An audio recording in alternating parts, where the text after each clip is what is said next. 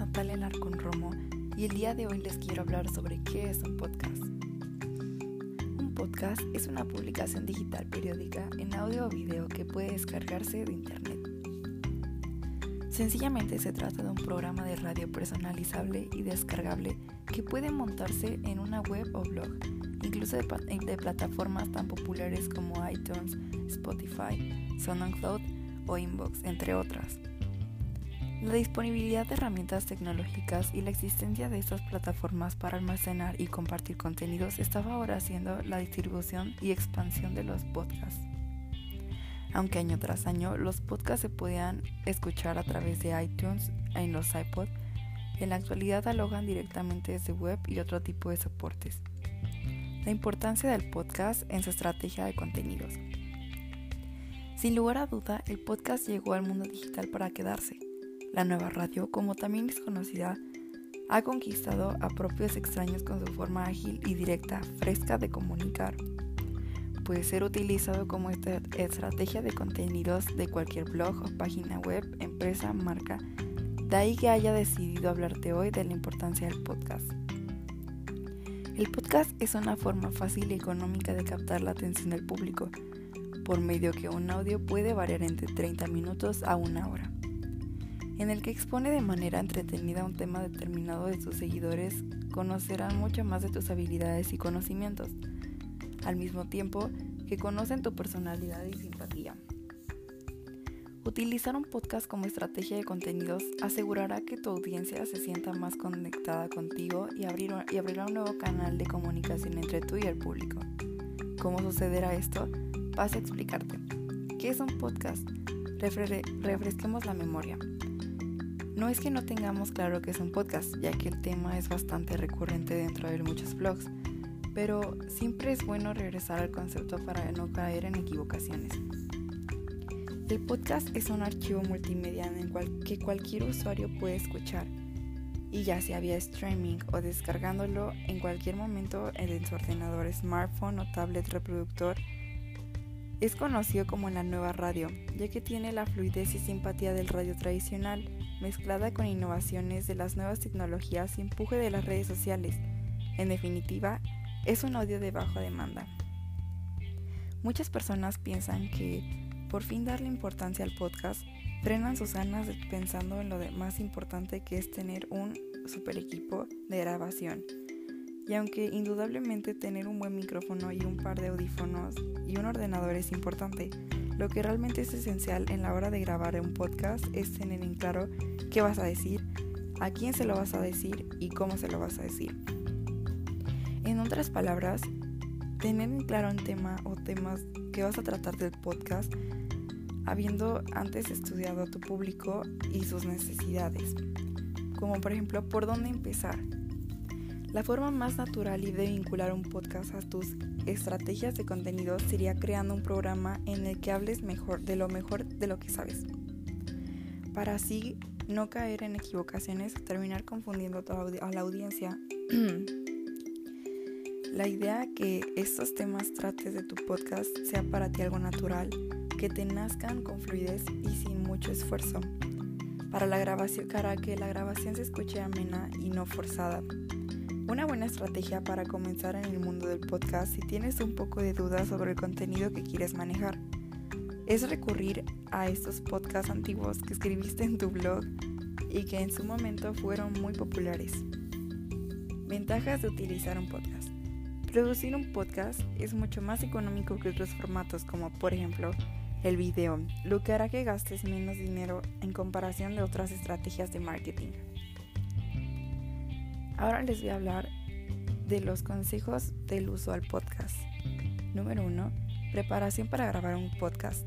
No se basa en colocarse frente a un micrófono y comenzar a hablar sin más. Número 2. La estructura. Número 3. Conocer el propósito del tema que vas a hablar. Número 4. Atención y a la calidad. Número 5. Edición y mezcla. Número 6. Tómate tu tiempo. No te sientas presionado porque si no puede salirte mal. Número 7. Sonido y ambiente. Número 8. Gestiones de tiempo. Hasta aquí voy a dejar mi podcast. Les agradezco mucho su atención.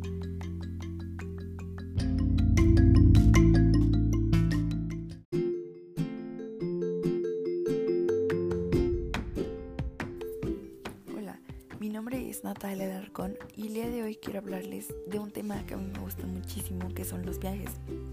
Pero en especial quiero hablar de una isla en México que se encuentra en Cancún, Quintana Roo, a solamente dos horas de Playa del Carmen, que se llama Holbox.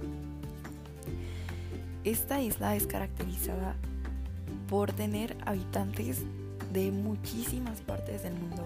O sea que si vas vas a encontrar a gente europea, de Japón. Hay muchísima variedad de turismo. También es reconocida por ser la única playa en el mundo que puede brillar por la luz de la luna me gustaría hablarles un poquito de por qué brilla el mar en Huelva. Esto se debe gracias a la bioluminencia marina que se conforma con muchos organismos que tienen la molécula llamada luciferina. Son proteínas que se utilizan para la obtención de luz en organismos bioluminentes y la creación de energía que se forma en luz.